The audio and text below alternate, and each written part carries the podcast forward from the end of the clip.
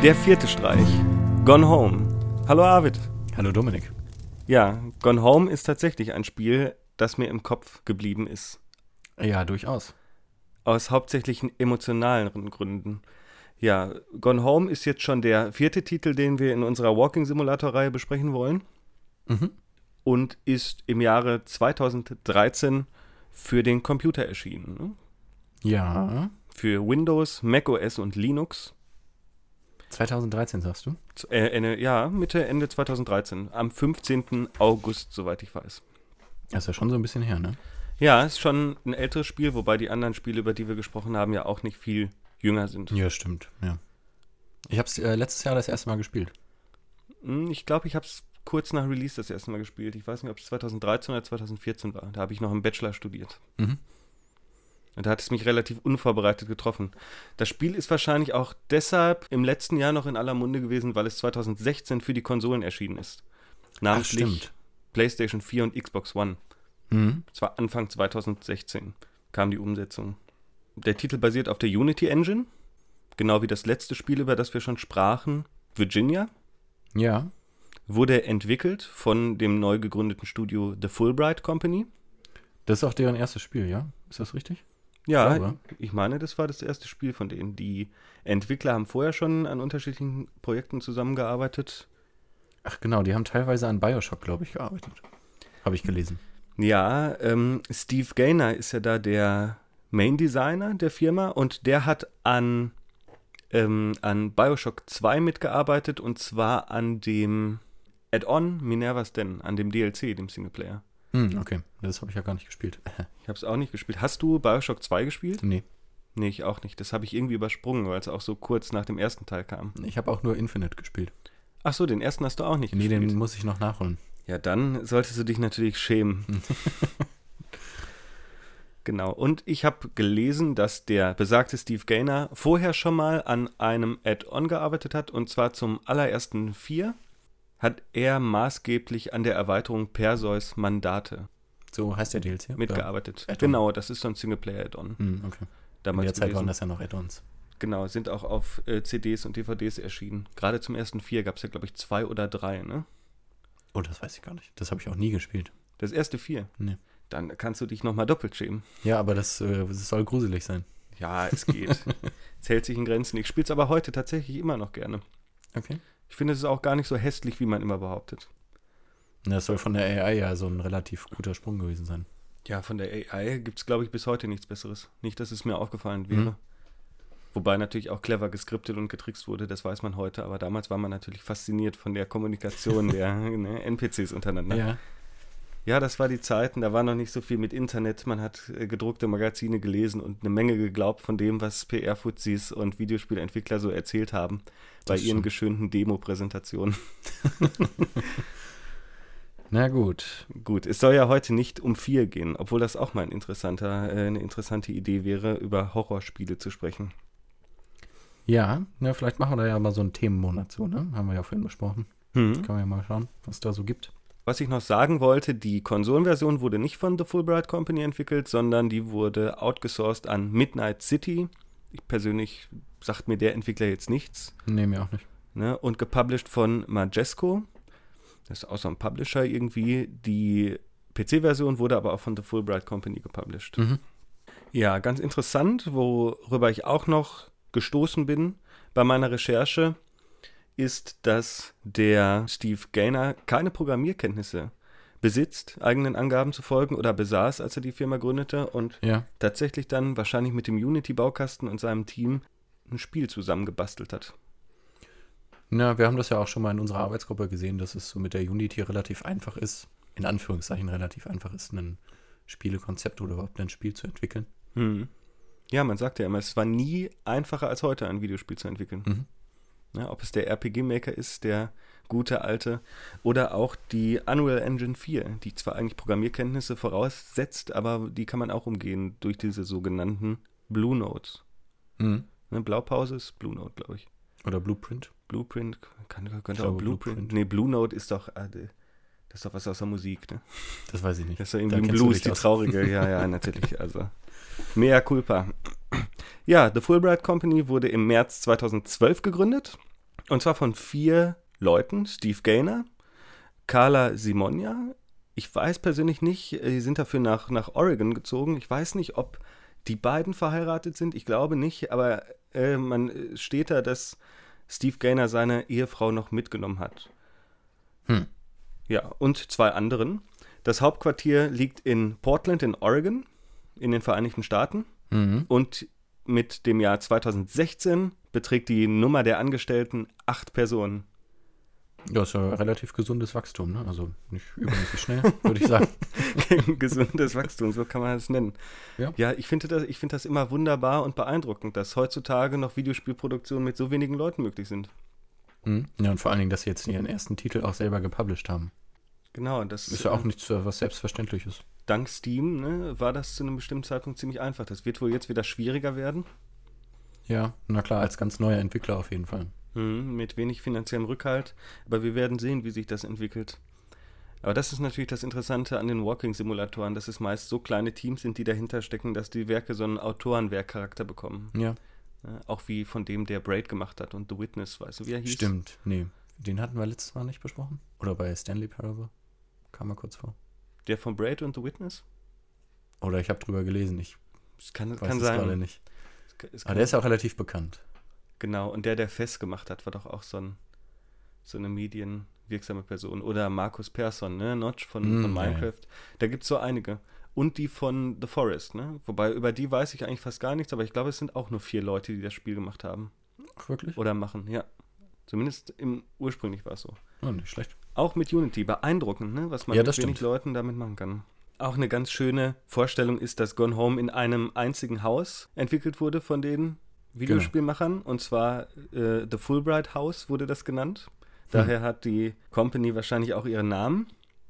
Co-Gründerin ist die bereits benannte Carla Simonia.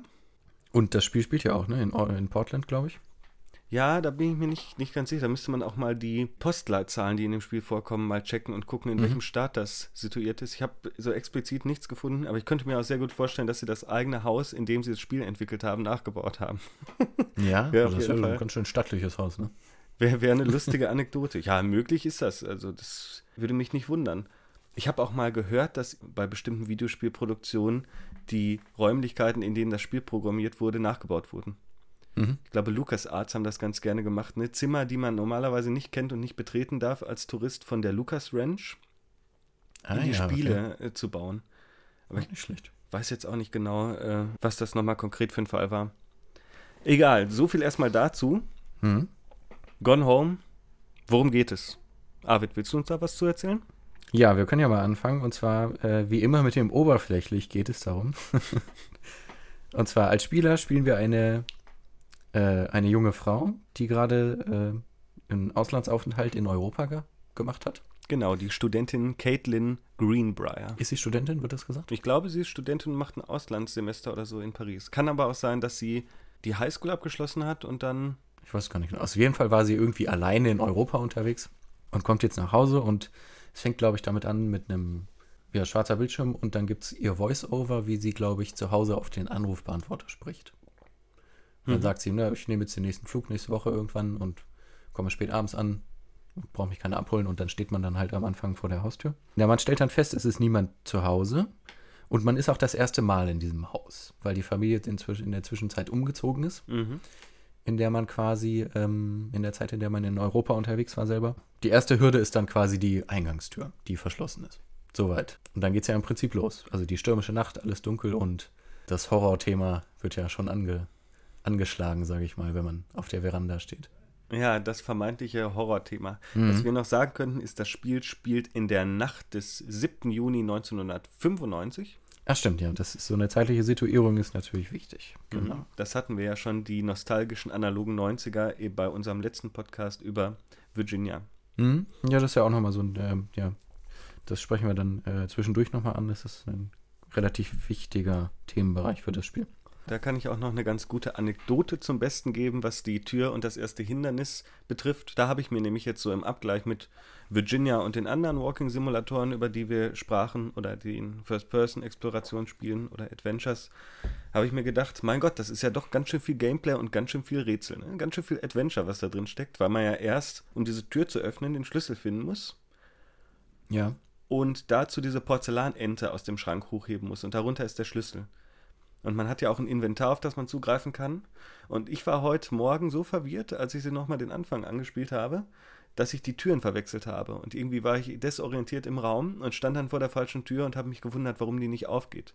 Das hat wirklich ein paar Minuten gedauert, bis ich gemerkt habe, dass ich eigentlich mich hätte umdrehen müssen. Und Ach so, ja stimmt, man ist ja in diesem Zwischenraum. Das ist Genau, ja, am also man ist ja nicht, nicht äh, draußen auf einer Veranda, sondern das ist wie so ein, äh, wie so ein Wintergarten. ja, die ist verglast, ne? Also Genau, stimmt. mit Fenstern. Das ist auch was, was mich interessieren würde. Sieht man eigentlich jemals das Äußere des Hauses bei Gone Home?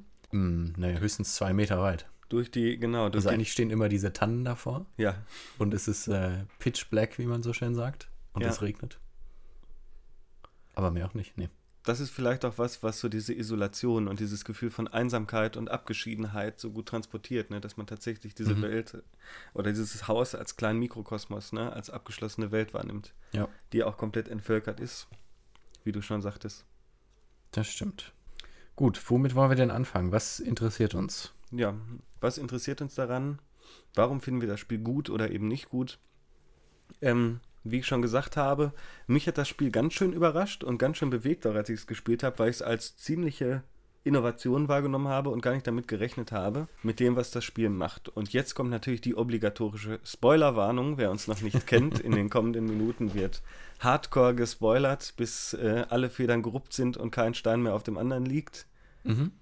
Also Menschen, die das Spiel noch spielen möchten und sich die Überraschung und den Plot-Twist nicht verderben lassen wollen, sollten lieber jetzt das Spiel kaufen und spielen und uns dann weiter natürlich wieder zuhören.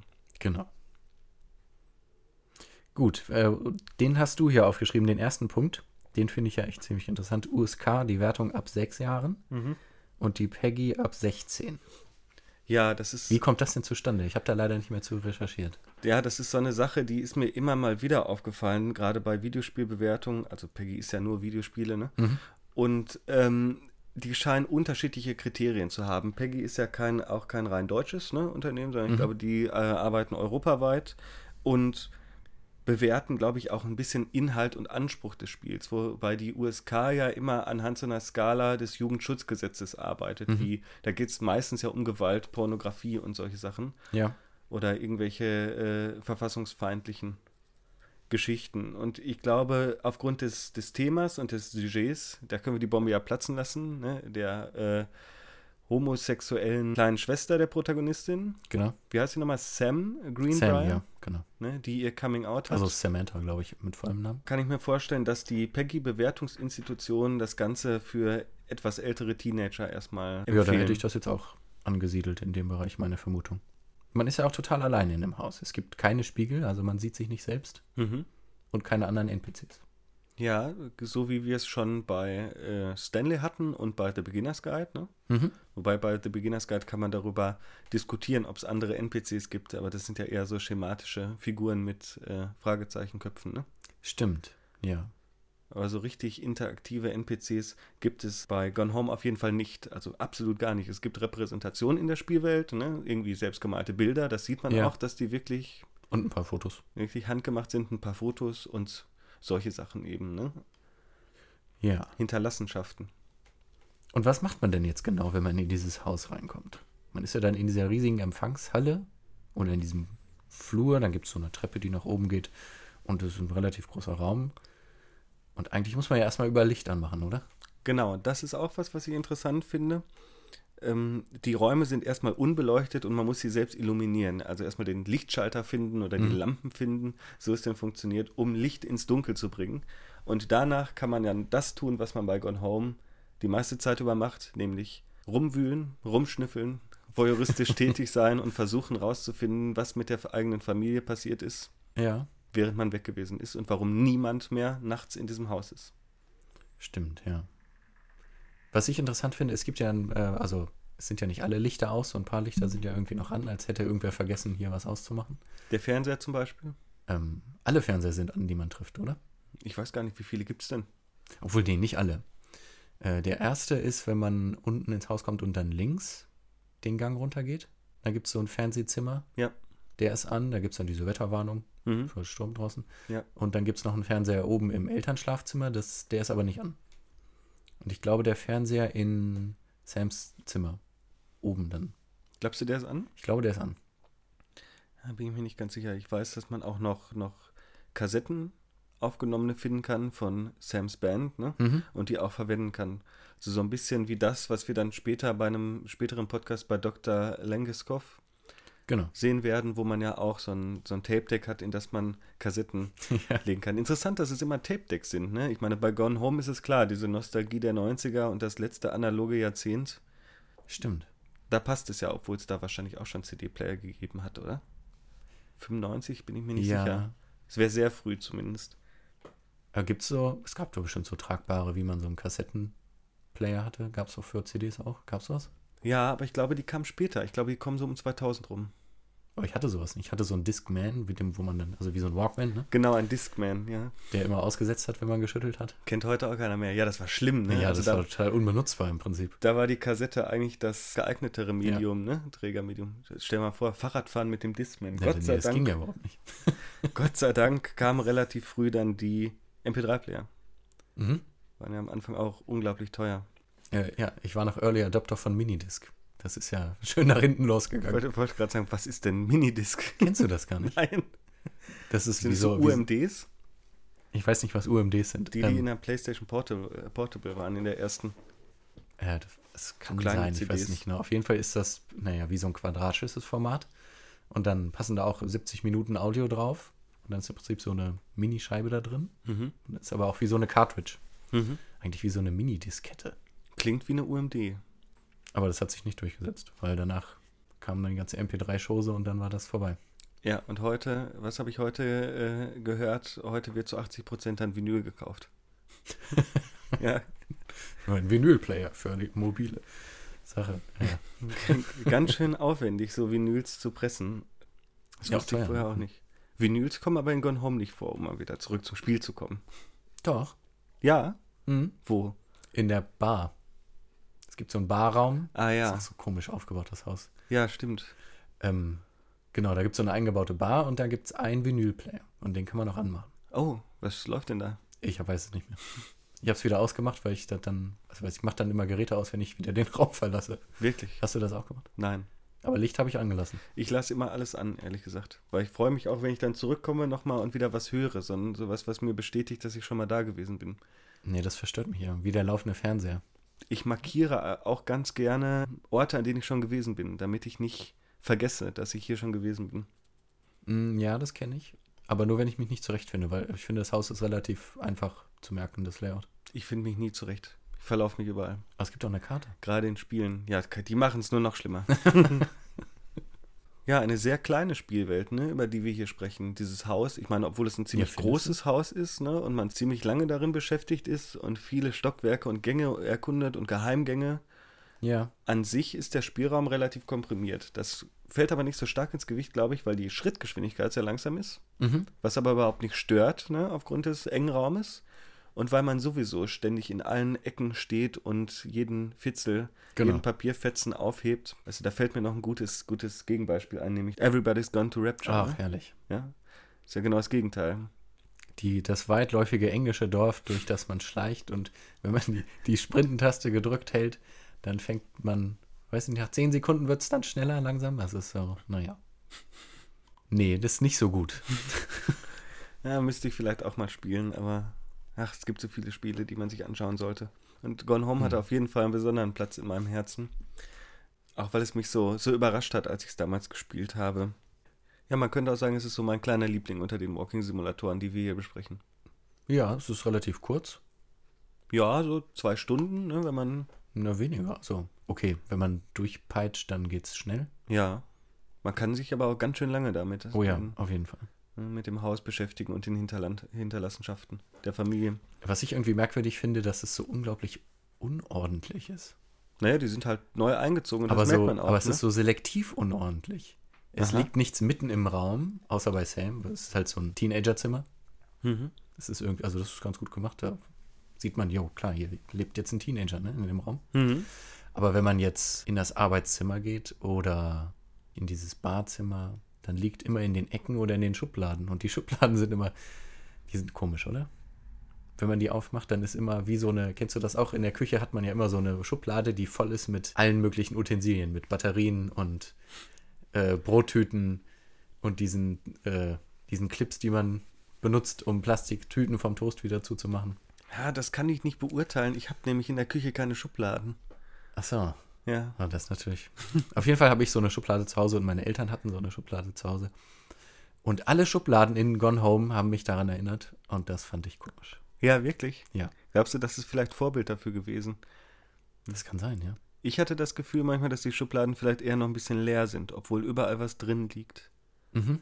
So gerade die Schriftstücke, so die medialen Artefakte, die man im Verlauf des Spiels findet, die sind ja echt bemerkenswert, weil die nicht nur irgendwie so interessante Hintergrundinformationen bereithalten, wie in vielen anderen Spielen. Man kann ja fast überall PDAs oder Sprachnachrichten oder so finden. Ja. Das ist meist ganz schön uninteressant. Und die Relevanz ne, und der Mehrwert für das Hintergrundwissen des Spielers bei diesen ganzen Hinterlassenschaften in Gone Home ist der Wahnsinn. Also das ist so gut konstruiert, ne? Ja. und positioniert auch, dass du genau an der richtigen Stelle die unterschiedlichen Puzzlestücke kriegst, um die Geschichte dieser Familie zu rekonstruieren, die auch unheimlich komplex und lebensecht ist. Ja.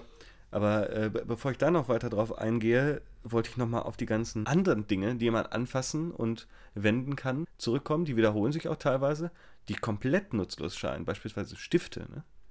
Stimmt. Mhm. oder die, diese Post-its, Ja, Post-it gibt's noch. Ähm, Taschentuch, auch so. Ja, genau. wie die da in der Ecke. Stimmt. Ja, genau wie die. Ähm, was gibt's noch? So ein möglicher Krimskrams, so Sachen, die im Regal rumstehen. Mhm. Dieser mexikanische Totenschädel. Stimmt. Oder irgendeine Trophäe, was auch immer. Obwohl man dann, naja, ich habe mich dann so ein bisschen dabei erwischt, dass ich alles hochgehoben habe, weil ich dachte, vielleicht liegt da was drunter. Genau. Weil ab und zu liegen ja Schriftstücke unter Kissen. Mhm. Sobald man dann äh, anfängt, ich glaube, das passiert das erste Mal in, auch in Sams Zimmer, oben in der ersten Etage des Hauses, dann liegt unter einem Kissen auch so ein Schriftstück, was jetzt kein Audiolog, da müssen wir dann auch gleich nochmal drauf zu sprechen kommen, Mhm. auslöst, sondern was einfach nur so eine Nebeninformation noch hat. Ab dem Zeitpunkt fängt man, glaube ich, an, alle Kissen, die man findet, hochzuheben. Mhm. Oder zumindest ging es mir so. Auch so ganze Magazine, die kann man nicht Ja. hochheben, sondern die werden dann immer so eingeblendet, so Fullscreen. Genau, man kann man sie aber nicht durchblättern, sondern nur von vorne und hinten begutachten. Ne? Genau. Ja, da ist auch noch was, was mir, was mir gerade noch aufgefallen ist, äh, was ich für eine witzige Idee halte. Nämlich, ähm, du hast ja, bevor du diese Dinge anklickst und sie dir genau anguckst, so eine Art Beschreibung, so als, als Überschrift ne, in der Spielwelt. Sowas Ja, wie- so ein, wie so ein Untertitel. Wie Genau. Eine, eine Bildunterschrift. Genau, fast so emblematisch. Und die basiert immer auf dem Hintergrundwissen deiner, deiner Spielfigur, ne? Mhm. deiner Spielfigur Caitlin. Und die sind so wunderbar auch herausgestellt als persönliche ne? und personale perspektivische irgendwie Zuschreibung von Objekten, dass ich ab und zu schmunzeln musste. Und äh, zwar dann, wenn du in die Bibliothek kommst, Mhm. da äh, liegt ja unten so ein Karton, wo ganz viele Romane deines Vaters, dein Vater ist Schriftsteller, hat einen erfolgreichen Roman geschrieben, liegen. Genau. Und ja. wenn du diese, diese Romane da wegpackst, siehst du, dass darunter ein Herrenmagazin, ich glaube, es heißt sogar Gentleman's Magazine oder so, ja. wahrscheinlich irgendwie eine Anspielung auf den Playboy, weil die ja alle ein bisschen verfremdet sind, diese Magazine liegt. Und die Unterschrift oder Überschrift, bevor man auf dieses Magazin klickt, ist auch noch äh, irgendwie Oh gosh, Dad oder so. Stimmt. Äh, irgendwie Igitt, Dad, was, was hast du da? Ja, es ist immer so eine, hat so eine Kommentarfunktion. Ja, und es unter, unterstreicht ja auch sehr gut die Voyeur, äh, diesen, diesen Voyeurs-Status des Spielers, ne, der da in einem fremden Haus rumwühlt Mhm. und auch immer wieder auf peinliche Entdeckung stößt. Ja, und unglaublich intime Geschichten stößt. Ne? Ja, das stimmt. Naja, kommen wir nochmal auf die Geschichte zurück und gehen ein bisschen, bisschen näher ins Detail. Ich habe ja gesagt, es geht um intime Geschichten Ja. und die kleine Schwester der Protagonistin entdeckt ihre, naja, Homosexualität oder Bisexualität oder Allgemeinsexualität, äh, hat ihr Coming Out vor ihren Eltern und läuft von zu Hause weg. Verliebt sich nämlich in eine gleichaltrige Teenagerin. Ich glaube, es ist keine Mitschülerin, ne? Doch, die gehen auf dieselbe Schule. Ach so, aber keine Klassenkameraden oder so. Nee, die ist auch irgendwie in einem anderen Freundeskreis erstmal unterwegs. Mhm. Die treffen sich, glaube ich, dann beim, beim Street Fighter spielen in, in, in der Arcade-Halle oder so. Ja. Schön, ne? Ja, super. Kann man sofort nachvollziehen. Ja. Ich habe Street Fighter ja immer gehasst. Ja, ich fand es auch nicht so gut, aber. Ich bin allgemein nicht der Typ für Beat'em-Ups, nennt man das so? Ja. Nee, das war mir alles zu technisch. Ja, stimmt. Ja, sie hat ja nicht so ein richtiges Coming-out, sondern ich glaube, ihre Eltern sprechen sie dann an. Ah, kommt ja? dann in so einem Audiolog, Mhm. dass sie dann irgendwie ein komisches Gespräch mit denen hat und dann sagt sie, dass sie äh, ihre Eltern in Denial sind und sagen, naja, die Phase geht auch vorbei. Ja, ja, genau. So, du wirst auch wieder geheilt, ne? Es wird alles gut mit unserer Familie. Aber da müssen wir jetzt kurz mal die Audiologs ansprechen. Man erlebt ja nicht die Geschichte der Protagonist, also der Spielfigur, die man steuert durch Mhm. die Welt, sondern an sich die Coming-of-Age-Story der eigenen Schwester. Und die wird ja erzählt durch Audiologs, die dann von der Schwester gesprochen sind, die man hört, so als Voice-Over, wenn man bestimmte Gegenstände in dem Haus findet. Das ist ja auch relativ interessant, so diese, diese Anordnung, oder? Der Gegenstand im Haus. Nee, so allgemein, dass man nicht die, ne, keine, also die, nicht die Geschichte des, des eigenen Avatars verfolgt, sondern dass es nur eine weitere Instanz ist, durch die man ne, die, die andere Geschichte eben erzählt bekommt. Ich weiß nicht, ob das ein Punkt ist, den ich so stark machen würde. Weil das Spiel ja offenbar durch die Kooperation der Entwickler vorher bei anhand von Bioshock 2 irgendwie durch Ken Levine geprägt ist, ne? Mhm. Und da gibt es ja auch so intertextuelle Verweise, glaube ich, sogar auf Ken Levine. Ich weiß gar nicht, ob der da irgendwie noch beratend geholfen hat beim Spiel oder ob der Inspirationsquelle war. Sind die nicht auch beide in Oregon? Das kann ich mir auch vorstellen. Das Ne, der, der, der war irgendwie auch mal in Oregon. Naja, und bei den Spielen Ken Levines ist es ja eigentlich immer so, dass man irgendwo in so eine fast entvölkerte Welt kommt und die sich dann erschließen muss durch seinen Avatar. Ich meine da beispielsweise System Shock, ne? System Shock 2 Mhm. oder Bioshock. Ich glaube, der, der große Unterschied zu Gone Home ist nur, dass in Gone Home nicht gekämpft wird, dass es da um keine, um keine Entvölkerung durch irgendwelche Gewalt- oder Aggressionsakte geht. Das ist, macht die Pointe mit der, Ja, mit der weggelaufenen Schwester ja auch so interessant, weil man das nicht erwartet, weil man ja auch durch dieses ganze Sujet, es ist Nacht, es regnet, ne, es donnert, die Soundscape brillant übrigens, ne? Also Ja. die Hintergrundgeräusche sind so atmosphärisch, auch das Voice Acting ist toll gemacht. Und man ha- hat dann ja auch gleich die Idee oder die Vorstellung, dass es sich um irgendwie so eine Art, ja, so eine Art Horror, ne, Indie-Spiel handelt, so eine Horror-Walking-Simulator, wie es ganz früh die Penumbra-Teile gemacht haben und nachher dann Amnesia. Ja, stimmt. Ja, spätestens, wenn, wenn man den Geheimgang entdeckt oder in den Keller kommt, wird es halt echt ziemlich komisch. Ich sag nur Onkel Oscar. ja, stimmt. Aber der ist auf jeden Fall creepy. Ja, der vererbt den ja das Haus Mhm. ne, nach seinem Tode. Man kann das Testament finden in einem der ersten Räume in so einem abgeschlossenen Spind. Und man kann den Code, also die Zahlenkombination für diesen Spind später finden an so einer angedrohten Kündigung für den Vater. Der schreibt hauptsächlich jetzt irgendwelche Kritiken, ne? Technische Kritiken und ist kein aktiver Schriftsteller mehr, hat keinen großen Erfolg mehr gehabt. Und der Code ist 0451 und findige und gewitzte Hörer wissen sofort, was damit gemeint ist. Ich glaube nämlich auch, dass das wieder so eine Art Verbeugung vor Ken Levine ist oder vor Warren Spector. Ich weiß gar nicht, wo diese, diese 0451-Geschichte ihren Ursprung genommen hat. Taucht nämlich in fast allen Spielen auf, dass der erste Schrank, den man öffnen muss, oder die erste Zahlenkombination, die man eingeben muss, 0451 ist. Hm, ja. Man muss in der Regel nicht nach der Kombination suchen. Und wer clever ist oder sich daran erinnern kann, auch nur, der versucht sowieso erstmal schon mal und guckt, ob es funktioniert. Es funktioniert in Deus Ex, vielleicht war das das erste Spiel. Ist der erste Code in Bioshock, glaube ich. Da steht es auch noch mit Blut oder so mit Farbe an die Wand geschrieben. Mhm. Und es funktioniert auch in Doom 3 ja, und interessant. in zahlreichen anderen Spielen. Ne, das habe ich noch nicht so durchprobiert. Aber das muss ich jetzt mal von fortan machen. Ja, ich müsste nochmal nachschlagen, was es genau damit Aussicht hat, ob diese Zahlenkombination irgendwie eine Bedeutung hat, wie in den Disney-Filmen, weißt du, da ist ja auch, steht ja auch immer eine Raumnummer in, ich glaube, in jedem Disney-Film, die immer gleich bleibt. Das ist bestimmt irgendein äh, Geburtstag von einem Entwicklerkind oder so. Naja, bei Disney sind es ja, äh, sind's ja Filmemacher. Mhm. Ähm, ich glaube, das ist vielleicht irgendwie ein Büroraum oder so. Ich meine mal sowas gelesen zu haben, dass es eins von den Disney-Büros war, was immer Ja. da, da auftaucht in den Okay. Filmen, so als Running Gag und Easter Egg. Ja, genau. Aber wir waren ja bei Onkel Oscar. Willst du uns noch ein bisschen was über die Familie und ihre Geheimnisse erzählen? Ähm, ja, dieses äh, Onkel Oscar-Geheimnis, das habe ich selber nicht rausgefunden, aber das habe ich nachgelesen, da wurde doch der Vater missbraucht. Mhm. Die genauen Umstände weiß ich jetzt nicht genau und ähm, was man dann abseits der Audiologs noch aus den Schriftstücken äh, herausfinden kann, ist ja, dass die, dass die Frau vom Vater irgendwie eine angedeutete Affäre hat mit einem Arbeitskollegen. Mhm. Also du meinst jetzt mit dem Vater den Vater von Caitlin, oder? Genau. Also Terry oder Terrence Terry, Greenbrier, ne? Genau, ja. Ja.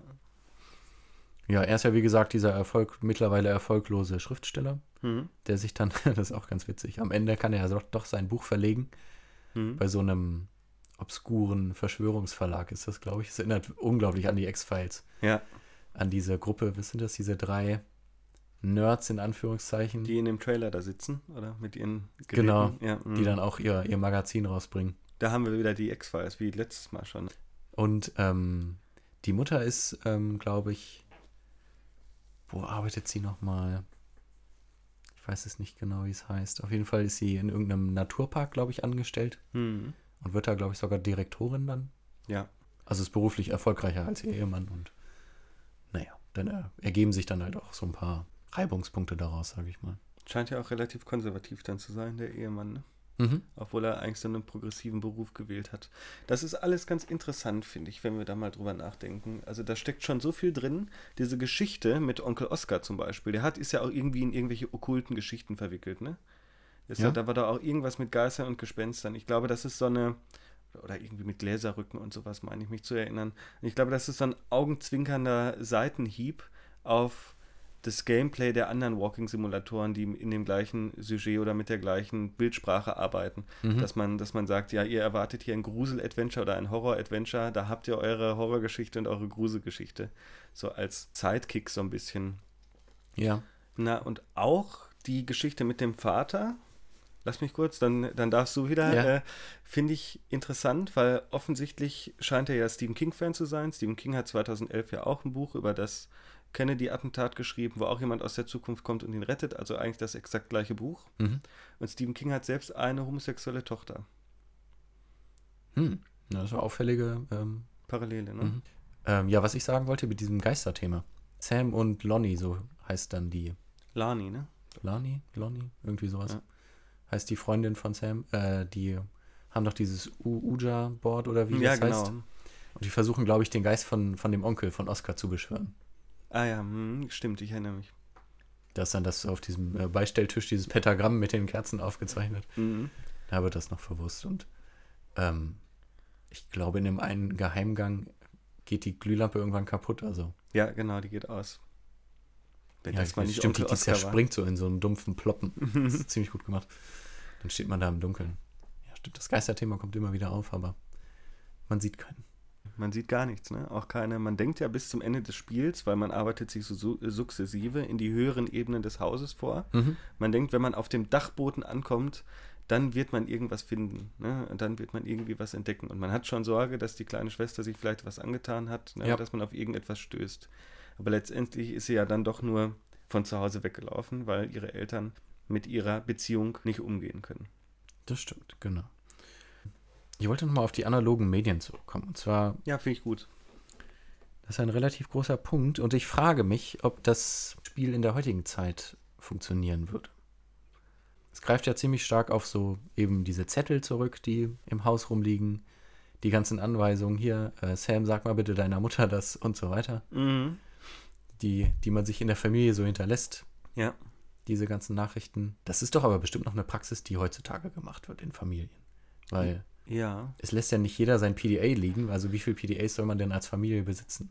Das Interessante ist eben, dass das Spiel etwas zeigt, was für uns Retro ist und vor allem sehr nostalgisch, ne? Nostalgie als Schmerz des Genau. Wiederkehrenden. In einer Welt und Zeit, in der das Ganze noch nicht nostalgisch oder retro ist. Also auch heute wird noch Street Fighter auf dem Super Nintendo gespielt, aber aus, äh, aus anderen Gründen, ne? um eine Wiederbelebung von Nostalgie vor, vorzunehmen. Wohingegen das Mitte der 90er, äh, in denen ja das, das Spiel spielt, eigentlich State of the Art war. Das ist so, als würde man heute, weiß ich nicht, Mafia 3 spielen. Ne? Mhm. Dishonored 2 oder Street Fighter 5 oder 6, ich weiß nicht, welcher jetzt rausgekommen ist. Und genauso verhält es sich ja auch mit diesen Schriftstücken. Ja, es kann schon sein, dass man so noch kommuniziert in einem familiären Haushalt. Ich fürchte, bei den meisten Familien wäre es eher WhatsApp. Stimmt. Also das man benutze ich bräuchte- selber nicht, deswegen. Ähm, Ja, ich auch nicht. Ich glaube, man bräuchte ein Smartphone dann. Aber das ist komisch. Dann ist man ja, wenn man jetzt wirklich dann äh, ein, ein Jahr in Europa unterwegs war Mhm. und dann ist man nicht in der alltäglichen Kommunikationsgruppe, dann funktioniert das ja gar nicht mehr. Wie, was denn? Na, diese Geschichte so anzusiedeln. Ich komme nach Hause und ähm, alle sind weg. Wo sind sie denn? Aber, aber ich finde ja gar keine Dokumente auf, die auf irgendwelche Gespräche äh, schließen lassen der Eltern. Nee, man würde das ja dann über den Familienchat, glaube ich, bei WhatsApp sowieso schon von, von weitem. Aber stell mal vor, du hast keine, äh, keinen Zugriff mehr auf diese History. Also wenn du den dann sowieso hast, dann kriegst du den ja in deinem Auslandsaufenthalt die ganze Zeit live mit. Ja. Dann ist es ja nichts Neues, was du entdecken könntest. Nee. Das ist der Punkt, den ich ansprechen wollte. Hm. Ja gut, dann wäre die, die, die Geschichte natürlich und die Erzählung des Spiels obsolet, ne? Die ganze Mhm. Investigation. Hm. Gute alte Polizeiarbeit, was man da so macht. Ja, stimmt. Eigentlich, ne? In so einem familiären Kontext. Aber da ist noch was anderes, was ich interessant finde, nämlich, mh, ja, wo wir schon auf die Idee mit dem Smartphone gekommen sind. Smartphones interessant, so als so eine Art PDA. Also das müsste man dann, um die Kommunikation zu rekonstruieren, mit so einer Art Hilfsgerät machen. Und es ist doch interessant, dass Gone Home das gerade nicht macht und in den 90ern spielt, weil die Spiele der 90er und 2000er das Smartphone doch schon immer antizipieren als PDA. Mhm. Ne, als irgendwie so ein elektronischer Hilfsdevice, der irgendwie auch mit dem Internet verbunden ist oder so, Ja. worüber man Informationen empfängt und Daten, Medien. Ne? Gut, Gone Home äh, entsteht natürlich auch in der Zeit, in der das Smartphone schon längst, äh, wie sagt man, konventionalisiert wurde. Ja, das klingt korrekt. Naja, aber nochmal zurück zu der Geschichte des eigenen Avatars. Da sind wir schon wieder rübergerutscht. Da wollte ich ja eigentlich noch das Hühnchen mit dir rupfen und sagen, das stimmt nicht, das ist immer so. Wie, ja, meinst du? Ja, man, also zumindest ist es keine große Besonderheit. Also manchmal erlebt man die Geschichten des eigenen Avatars, ja stimmt, da wäre ein Beispiel wäre dann Life is Strange, ne? Genau. Ist ja so ein bisschen wie Gone Home, nur ein bisschen anders. Mhm. Bisschen schlechter, Findest du? finde ich. Ich Hm. finde vom Nostalgie-Gedanken, das Zurückversetzen in der Zeit, da hat es mich beides ähnlich affiziert. Aber gut, aber, aber Life is Strange versetzt ja nicht in eine andere Zeit zurück, sondern eher in ein anderes Alter, ne? Mhm. Ja, und es ist schon wenig subtil gemacht, es ist schon sehr so Ja, na klar. mit der Eisenfaust. Aber es funktioniert. Bin, es kommt drauf an. Ich finde, also gerade die erste, die erste Folge funktioniert nicht besonders gut. Wenn man hört, ich bin eine 18-jährige Fotografiestudentin und sorge mich um die Umwelt und habe Probleme mit Männern, sitzt Ja, man da ja gerade so als alter Sack wie wir und denkt sich, ah nee. Ja, gut. Aber es wird besser. ja, natürlich, es wird viel besser. Ist auch ein gutes Spiel. Ich habe es bis heute leider nicht zu Ende gespielt, das habe ich noch vor. Aber Gone Home liegt mir ein bisschen, ein bisschen mehr am Herzen. Ich finde es einfach besser gemacht. Das ist so ein bisschen knackiger, ne? Einfach durch die Spielzeit auch. Ja, das stimmt. Das ist auch sehr schön komprimiert, ne? Raum, zeitlich. So, aber jetzt mach doch mal, mach doch mal deinen Punkt stark, mit dem man erlebt nicht seine eigene Geschichte, sondern die eines anderen. Na, habe ich, doch- hab ich doch gesagt. Das ist ja dadurch, dass man eben diese ganzen Sachen findet. Ja. Ne? Also ich bin in einem Raum, der mir nicht bekannt ist. Und ich finde Artefakte auf, die von Geschehnissen erzählen, die eben geschehen sind. So, es geschieht ja nicht live, sondern ich bekomme was erzählt, was in der Vergangenheit liegt. Ja, und ist doch immer so. Ne, wieso? Wenn ich jetzt. Max Caulfield durch die Gegend steuere, dann passiert es ja gerade in dem Moment, als es passiert. Ja, das, das kann durchaus sein. Also diese Ebene haben ja viele Spiele. Ich glaube, die Reduktion auf diese Ebene, ne, der Investigation und Rekonstruktion von vergangenen Ereignissen, die natürlich nicht stattgefunden haben, weil es ja ein Spiel ist, ne? Und also das also schon immer in der, in der Nachsicht konstruiert wurde. Äh, das ist, das ist interessant und besonders. Aber diese Ebene von wegen, da ist früher was passiert, diese historische, äh, müsste man vielleicht mal nochmal genauer drüber nachdenken. Ist eigentlich ein interessanter Gedanke, die historische Ebene von Videospielen. Diese Investigation, dass das Videospiel, der Moment, in dem man spielt, den kann man ja auch den, ist ja zeitlich flexibel im Gegensatz Ja. zum Film, dass der Moment nur ein Moment ist in dieser ganzen Geschichte der Welt. Mir fällt da zum Beispiel Dead Space ein oder alle anderen Spiele, in denen man irgendwelche Logbücher oder so finden kann. Ne? Mhm. Ja gut, da wäre es isoliert zu betrachten, ne? Mhm. Das ist wieder eine gut. Das, das Logbuch ist ja dann das Fenster in die. Vergangenheit. Genau. Die Pseudo-Vergangenheit. Ja. Ja. Aber irgendwie ist es anders bei Gone Home. Ja, bei Gone Home ist es nicht nachrangig.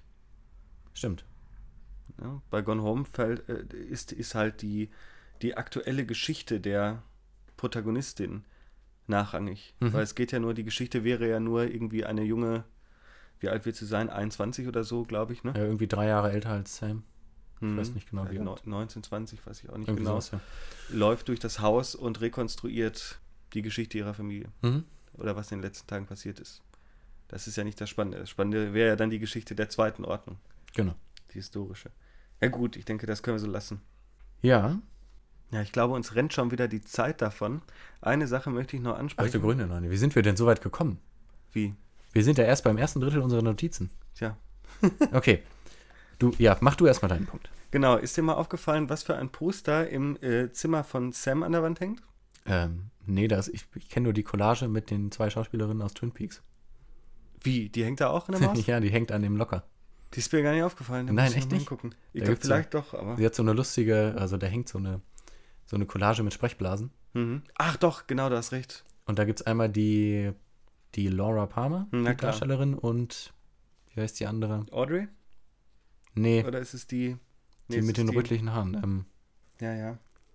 na, die mit dem Motorradfahrer zusammen ist. Ja, genau. Die. Hm. Ich weiß auch nicht mehr, wie sie heißen. Ich bin nicht so viel mit Twin Peaks. Das sind auf jeden Fall die zwei Highschool-Studentinnen. Ja, genau, gut. Hm. Nee, aber das Poster ist wel- welches? Nee, ist mir nicht aufgefallen. Tod der Ophelia aus. Ist das Hamlet? Hamlet, ne? Und das ist eine. ja, ich bin auch mit Shakespeare leider nicht so firm. Egal, zumindest im Moment nicht. Ähm, genau, und das ist ein Bild von. Vielleicht von Delacroix, ich bin mir nicht sicher, könnte auch von jemandem später gewesen sein. Und das ist ein Plakat von einer Ausstellung, die in Amerika stattgefunden hat. Mhm. Und das ist natürlich interessant doppelt kodiert, weil es nicht nur, also dieses Plakat in der Ausstellung ist gleichzeitig ein Druck mit Inskription, dieses Tod der Ophelia. Ja. Mal recherchieren müssen, wer das, wer das gemalt hat, meine Güte. Äh, das wusste ich eigentlich mal. Und es ist doch interessant, weil Ophelia ist ja, ich weiß gar nicht, ob sie sich vergiftet oder mit dem, mit dem Dolch irgendwie ersticht. Die liegt dann so tot im Wasser. Und das ist ja auch wieder die Idee einer tragischen Liebesgeschichte. Und gerade bemerkenswert, dass es bei Sam im Zimmer hängt. Ne? Ja, stimmt. Also die, die, die ganzen Dinge, die ganze Spielwelt ist so aufgeladen mit Semantik. Es ist unfassbar, wie die, wie die Gegenstände sprechen. Mhm. Das ist die Frage, seit wann das Poster hängt. Ja, wieso? Also, da steht ja, vielleicht ist deshalb ja auch reingeschrieben, wann die Ausstellung war, ne? Damit man das auch raumzeitlich äh, irgendwie verorten kann. Mhm. Ja, das kann ich mir gut vorstellen. Damit man weiß, dass das nicht seit zehn Jahren da hängt, sondern erst seit ein oder zwei. Ich glaube, da steht dann sowas wie Ausstellung 1994 oder 93 dran. Mhm. Genau, aber hast du noch was? Retro-Nostalgie, das wäre noch ein ziemlich großer Punkt. Ja, da kann man natürlich. Da kann man eigentlich nur kurz zu sagen, dass es, ähm, also ich fühlte mich angenehm zurückversetzt, sage ich jetzt mal so, in so ein bisschen Jugendzeit. Bei mir liegt es ja noch ein bisschen länger zurück als bei dir. Das Aber- kannst du wohl laut sagen. Ähm, also es macht das Spiel auf jeden Fall ganz gut. So, dass man die Gefühlswelt wieder so ein bisschen nachvollziehen kann. Ja, so es- dieses dramatische, over the top. Äh, es ist alles doof, was, was passiert morgen und was auch immer, ne? So geht's mir heute noch. Ähm, analoge Medien, das haben wir ja schon besprochen. Das Horrorthema, das haben wir schon, sonst habe ich eigentlich jetzt. Doch, was, was wir besprechen müssen, ist, wie man sich durch die Spielwelt bewegt. Ja, langsam und zu Fuß. Ja, aber. Ha. Es gibt ja so eine, so eine, ähm, ähm, ja, eine gefühlte Freiheit, sag ich mal. Aha. Oder? Fandst du das? Fühltest du dich frei beim Spielen? Nö, eigentlich nicht. Ich habe nur Oder darauf gewartet, dass ich den Schlüssel finde, um die nächste Tür aufzumachen. Hm, ja, so ein bisschen schon.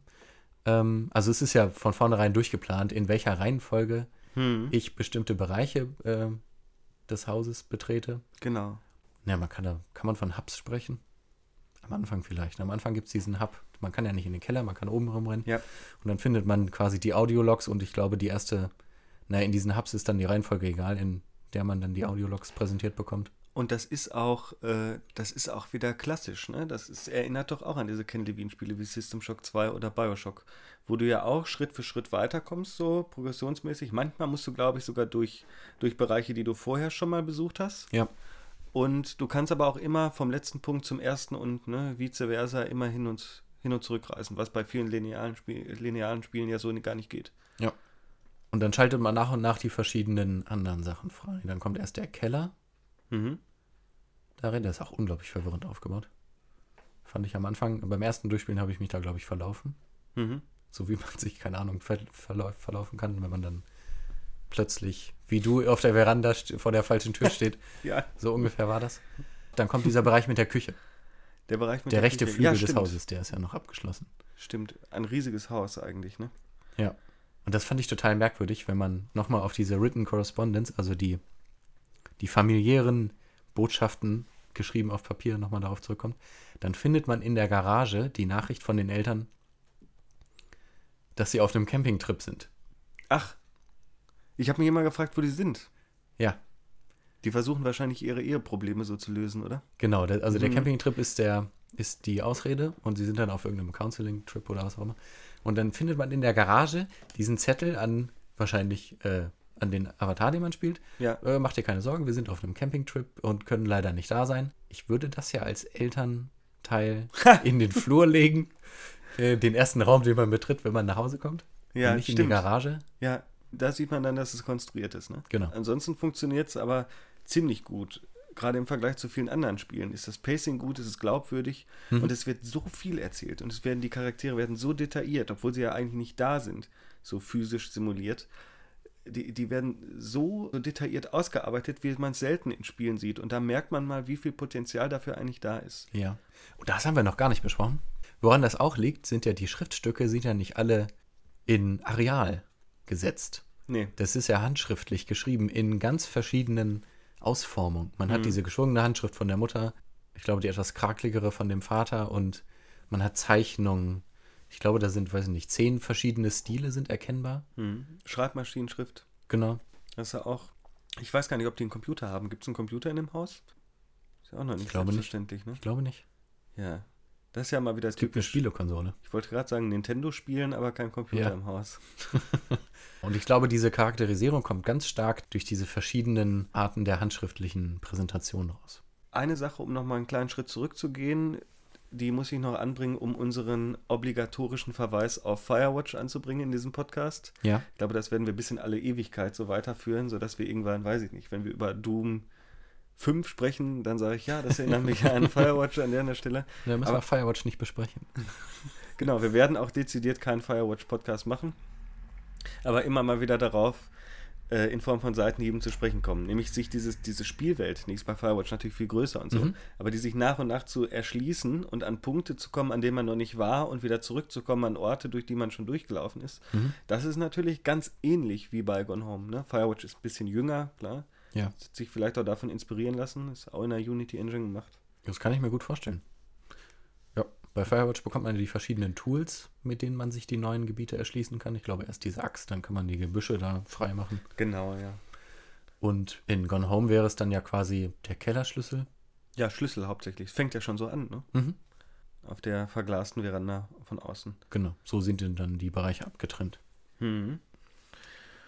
Ja, Ich habe einen interessanten Artikel gefunden, der äh, oftmals mal aufgegriffen wurde vom Gaming Psychologist oder so oder Game Psychologist. Der macht auch einen Podcast, irgendwie so ein mhm. amerikanischer und der hat nach, weiß gar nicht, Hoffenheimer oder Hoffner 2012 so eine Art äh, psychologisches Schaubild. Ich weiß nicht, ob du das mal gesehen hast. Das sieht so Mindmapping vernetzt aus, wo es Nee. auch irgendwie um emotionale Involvierung geht, glaube ich, am Rande. Ich habe mir das nicht dezidiert angeschaut. Das wäre auch nochmal ein Tipp, äh, weil man da versucht zu erklären, wie diese, nein, nicht Invo- Involvierung, aber ich weiß gar nicht, wie sie es nennen, ne, dieses, dieser Grip, der emotionale und narrative, diese Immersion, ja. wie das so gut funktioniert am Beispiel von Gone Home. Da gibt es auch verschiedene Schaubilder, Okay. glaube ich, von den Entwicklern. Also, dass man so am Ball bleibt und investiert bleibt, quasi.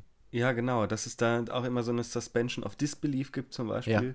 Ich weiß gar nicht, wie er heißt. Hoffenheimer, Hoffner, der Psychologe, der das irgendwie, das wird dann auch zitiert von dem Gaming Psychologist. Okay. Ne, also da, äh, das leitet ja schon so leicht in die Rezeption über. Die Wissenschaft und die Game Studies sind da durchaus interessiert dran. Und es gibt sehr viele Artikel, ne, ob bei Pixel-Diskurs oder bei Dia oder allgemein, die sich auf dieses Spiel gestürzt haben, weil es ja so interessant ist. Ne? Auch Mhm. wegen der Pointe am Ende, ne, dem großen Wendepunkt der Peripetie der Erzählung. Ja, Wenn dann klar wird, es wird ja erst ganz, ganz spät, ganz zum Schluss eigentlich klar, dass sie weggelaufen ist. Ne? das Sam. stimmt. Es gibt zwischendurch diese coole Szene, wenn man in das Badezimmer geht, oben, wo ähm, Sam dann Lonnie die Haare gefärbt hat. Ja, Und dann sieht man ja diese roten Abdrücke Ja. wo man dann theoretisch in der Wanne liegt und seine Arme raushängen lässt und dann denkt man, ach du grüne Nonny, hat sich irgendwer umgebracht. Oder Ja. Aber dabei ist es dann nur die Haarfarbe. Genial, oder? Ja. Der Wahnsinn. Und das Ganze hat eben genau diesen Moment, als, als wäre, als würde man die Fragmente des Lebens, was mal da gewesen ist, als würde man die so Stück für Stück aufsammeln. Ne? Mhm. Als wäre man genau einen Blitzschlag eigentlich zu spät. Diese melancholische Stimmung wird natürlich durch die Soundscape mit dem Regen, der an die Fensterscheiben und das Haus prasselt, mit den Blitzen und dem Donner absolut unterstrichen. Ne? Das stimmt. Ja, und die, äh, die, die Hintergrundmusik ne, bei den Audiologs ist ja auch ziemlich gut gemacht. Sehr minimalistisch, ne? außer einem Synthesizer irgendwie. Und darüber ist dann dieses großartige Voice-Acting zu hören. Ja. Ich weiß auch gar nicht, wer das Voice-Acting macht, um ehrlich zu sein. Ist das Emily Carroll? Hm, Hab die wär, da gibt es Credits am Ende.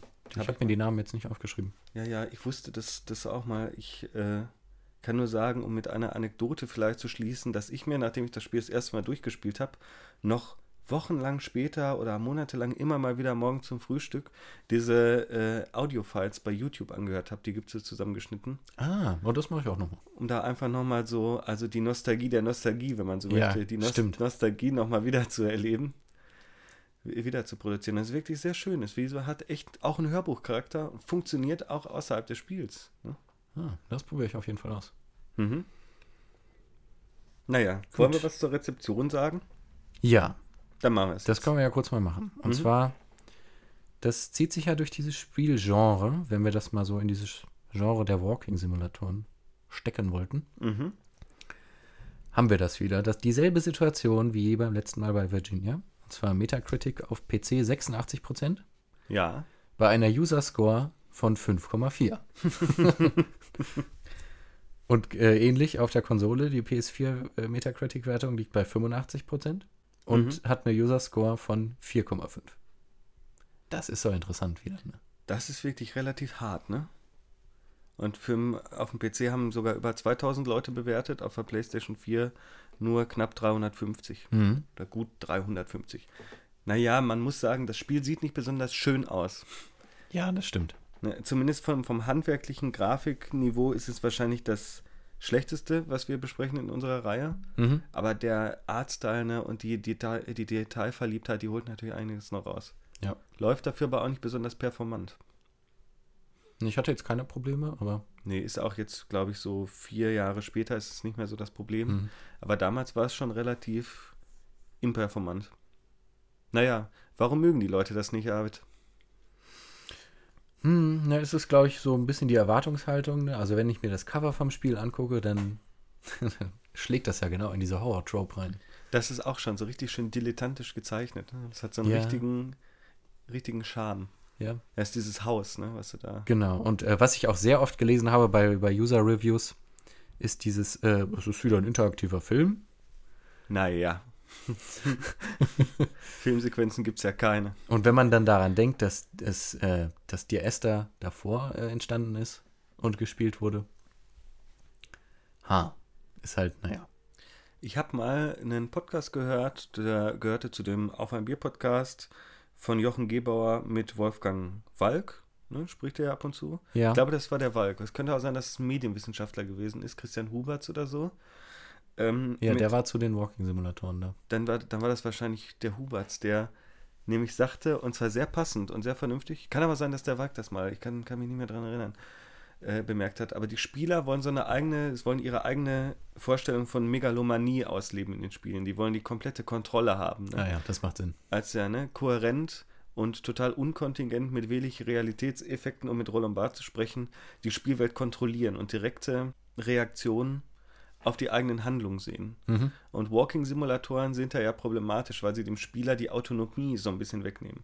Diese Illusion der Autonomie, die sollte man nicht unterschätzen, weil Ja. Spieler seit Anbeginn der Videospielentwicklung immer sich ihren Anteil der Auto an Autonomie eingefordert haben. Ob es sich um Mods handelt, ne? Oder Ja. um Exploits, Speedruns oder so.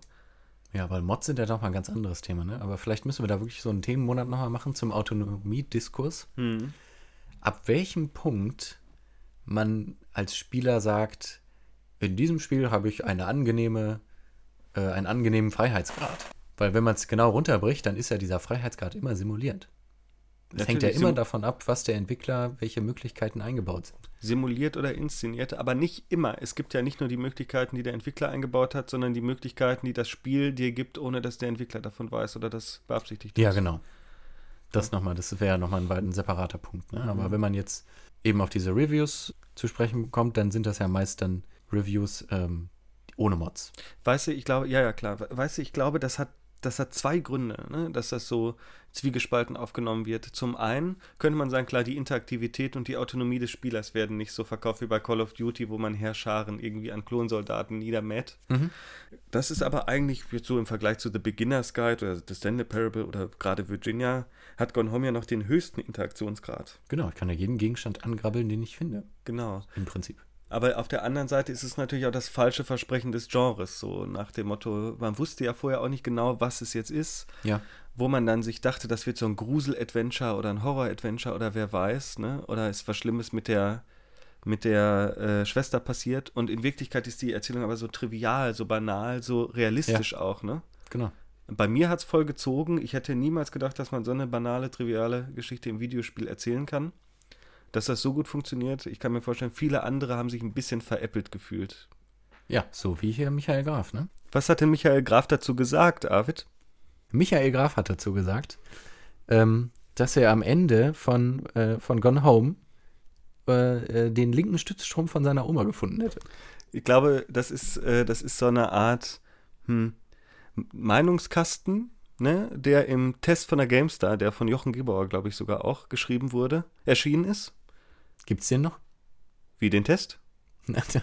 den Meinungskasten. Ja, klar, der ist immer noch drin in dem, in dem Ist Test. das unter Fazit? Das ist nee, das das Nee. mittendrin, da, da sind so zwei, also Michael Graf ist nur einer, der da irgendwie noch kommentiert. so. Aber das fand ich am interessantesten. Ich glaube, das lesen wir mal vor, oder? Das zitieren wir einfach mal. Ja, willst du das vorlesen? Na, mach du ruhig. Okay. Also, das ist jetzt der Meinungskasten, äh, wie ich schätze, aus dem Test von Gone Home aus der GameStar, geschrieben von Michael Graf. Mhm. Gone Home spielt geschickt mit den Erwartungen des Spielers. Für meinen Geschmack allerdings zugeschickt. Das Ende ist ein Antiklimax aus dem Lehrbuch. Als lachten mir die Entwickler schallend ins Gesicht. Edge, das hättest du jetzt nicht erwartet, was? Das mag durchaus zeigen, zu welch augenzwinkernden Erzähl- und Inszenierungskniffen das Medium spielfähig ist. Und ja, die aus den Notizen und Zeichnungen gewobenen Geschichten sind wunderschön zu lesen. Am Ende fühlt sich Gone Home dennoch an, wie eine große rote Wundertüte, die ich begeistert aufreiße, auspacke und drin liegt Omas linker Stützstrumpf. Künstlerischer Anspruch hin oder her. Für diesen ironischen Schlussakt, dieses Finale vor den Kopf stoßen, bezahle ich keine 20 Euro. Mann, das ist mal ein Wort, oder? Ja. Der fühlte sich vor den Kopf gestoßen. Ja, ich, wovon eigentlich? Das, ähm, ich glaube, er hat was anderes erwartet. Vor allem Antiklimax. Wird Klimax nicht, ist das nicht feminin? Eine Klimax? keine Ahnung. Ein Klimax? Eigentlich Höhepunkt, ne, auf Latein, weiß ich nicht. Ich Der- hätte eine Höhepunkt? Antiklimax geschrieben. Ja, also es ist jetzt kein Meinungskasten, der am Ende da bei der Wertung steht, sondern der steht im Fließtext, wo Aha. als Diskussionsmeinung, weißt du? Ja, weiß ich nicht, der war offenbar enttäuscht davon, wie das Spiel äh, aufgelöst wird am Ende, ne? Ich kann das leider gar nicht nachvollziehen. Also, wenn man ja auf den Dachboden läuft, beim ersten Mal spielen, Ja. dann ist man ja so ein bisschen hektisch, würde ich sagen. Ja. Und denkt, oh Gott, oh Gott, jetzt ist meine Schwester tot. Ja, genau. Oder? So ging es mir auch, ja. Ich Genau. dachte auch, mein Gott, jetzt musst du dich aber beeilen, nicht, dass noch was passiert. Und beim zweiten Mal spielen, gestern, Ja. ist mir was ganz Interessantes passiert. was denn? Dann, äh, man ist ja kurz davor in diesem Versteck unter der Treppe, wie bei Harry Potter. Mhm. Und da kommt ja dann das Audiolog, ähm, wo sie sagt, ähm, dass sie gerne nur noch schlafen möchte. Und wenn man, wenn man nicht mehr so affiziert ist wie beim ersten Mal spielen und genau auf diesen Text hört, dann kann man gar nicht auf die Idee kommen, dass sie tot auf dem Dachboden rumliegt. Wieso? Weil, weil es überhaupt nicht den Eindruck macht und es ist überhaupt nicht so intoniert, als wäre sie suizidgefährdet. Ach so, ja. Hm. Ja, ich weiß ja nicht, ob, ob, ob es das ist, was Michael Graf meint, oder ob er die Idee von so einer Art Horror-Walking-Simulator oder Horror-Adventure meint. Das kann ja auch sein, Hm, ja, gut. dass er sagt, da muss noch irgendwas, irgendwas Gruseliges, was mit, mit Action, was Extraordinäres, was man in Videospielen so kennt, kommen am Ende. So ein Twist. Ja, ein Twist ist es ja trotzdem, aber hm. ja, aber eher so ein Twist, der einen so mind-blown zurücklässt. Omas linker Stützstrumpf. Hm. So nennt Michael Graf das. Naja, es ist ja im Prinzip wirklich eine banale Geschichte. Die Eltern sind nicht tot, die sind einfach nur weggefahren. Ja. Und die Schwester ist weggelaufen. Sowas, was Teenager halt mal machen. Ja. Zumindest ja. in Geschichten. Ja, ob die wohl jemals wieder zurückgekommen ist? Bietet ja einfach nur Stoff, um weiter darüber nachzudenken, ne? Ja, wir werden es nicht, nicht erfahren. Das nächste Spiel wird ja kein Gone Home 2 leider. Ich würde gern wissen, wie es weitergeht mit der Familie. Aber ist dann bestimmt auch langweilig. Ja, ich glaube, das ist wirklich langweilig. Wenn du dann die heile Welt siehst, ja, genau. Ist der Spielspaß relativ schnell. Aber ich habe mich schon, ich war schon sehr melancholisch, als ich das Haus wieder verlassen musste. Wenn ihr das spielt. Ich hätte gerne noch ein bisschen mehr, noch ein bisschen weiter. Ja. Äh, deswegen ist der Abspann ziemlich schön bei dem Spiel, finde ich. Die Mhm. Musik passt gut und da kann man sich so. Ich habe mich dann zurückgelehnt und äh, in diesem Gefühl gebadet, wie man das so kennt. Also, Ja, schön. Der Test ist, wenn ich mich richtig erinnere, von Jochen Gebauer geschrieben worden, übrigens in der Gamestar, der damals auch keine Wertung vergeben hat. mhm. Dabei hätte ich doch gedacht, dass ich mich daran erinnere, dass Gone Home irgendwie eine niedrige oder eine mittlere 80er gekriegt hat von, von GameStar, aber scheinbar nicht. Scheinbar auch nur so eine, Hm. auch ganz vernünftig ist, ne? Diese Prozente sind sowieso, da kann man drüber streiten. Ja, na, bei Polygon gab es eine 10 von 10. Ah, interessant. IGN hat 9,5 von 10 vergeben, Game Trailers 8,5 von 10, Game Informer auch 8,5. 4Players haben sogar 91% gegeben, aber die sind eh ein bisschen progressiver, ne? Ja, stimmt. Die belohnen was, was Außergewöhnliches sowieso immer gerne. Würde mich interessieren, ob der äh, Jörg Leubel, Le- Leubel, so heißt er, ne? Ob der das, der gefürchtetste Spielekritiker Deutschlands, ob der das getestet hat. Der gibt ja angeblich die härtesten Wertungen. Ja. Der hat ja auch Far Cry 3 irgendwie so 60% gegeben und immer, immer wieder macht er solche Dinge. Hm, Ja, stimmt. Eurogamer hat es nicht ganz so gut gefallen. Ich glaube, der Deutschen, ne? Äh, Sechs in von zehn. Kooperation. 6 von 10. Naja, Wie hat es dir denn gefallen, Arvid? mir hat es ziemlich gut gefallen. Mir auch. Wie gesagt, das ist mein Lieblings-Walking-Simulator bis heute. Dir ist das auch schön.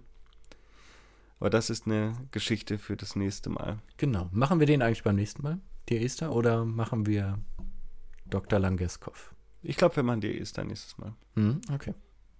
Den habe ich nämlich noch gar nicht gespielt. Ach, wirklich nicht? Nee. Ja, dann Nur den Anfang. nur den Anfang. Dann viel Spaß. Ist auch ein interessantes Spiel. Bevor wir schließen, würde ich sagen, noch ein kleiner Hinweis. Das nächste Spiel der Entwickler wird, wie wir gerade gesagt haben, nicht Gone Home 2 sein, sondern Tacoma. Mhm. Ist, glaube ich, auf der E E3 2014, oder 15 schon angekündigt worden. Liegt aber in weiter Ferne. Ich glaube, es sollte ursprünglich mal 2017 erscheinen, jetzt 2018 oder so. Die brauchen Ja. ganz schön lange. Und das ist, hast du das gesehen? Ja, das soll irgendwie in, in, auf so einer Raumstation spielen. Mhm. Ich finde ja, Sci-Fi-Szenarien sind immer cool. Es gibt so viele davon. Ne? Stimmt. Ja, Adrift war ja auch so ein bisschen so, aber sehr. Mhm. Das besprechen wir nicht. Genau, das besprechen wir auch nicht. Und was war noch im Sp äh, hier Event Zero? Das, Da bin ich so dabei. Ja, auch ganz interessant. Das ist auch äh, besonders, weil Gone Home ja eben nicht diese klassischen Videospiel-Sujets bedient oder Ja. Geschichten. Und Tacoma sieht ja so aus, als würde es, aber das ist bestimmt wieder eine geschickte Finte. Die machen da so eine Art Tradition raus. Wie mit Gone Home. Wieder das dieses kann ich mir gut vorstellen. Michael Graf wird entsetzt sein, fürchte ich, wenn er herausfindet, dass es nur um, ich weiß nicht, worum geht. Findet er den rechten Stützstumpf. Ich bin auf jeden Fall gespannt darauf. Ich werde es mir auch zulegen und spielen, wenn es erscheint. Ja. Gut. Ja, Dann sind wir am Ende des heutigen Podcasts. genau, das soll es erstmal gewesen sein. Und wir sehen uns dann nächste Woche wieder zu Dir Esther. Alles klar. Dann vielen Dank fürs Zuhören. Ja, vielen Dank und bis dahin.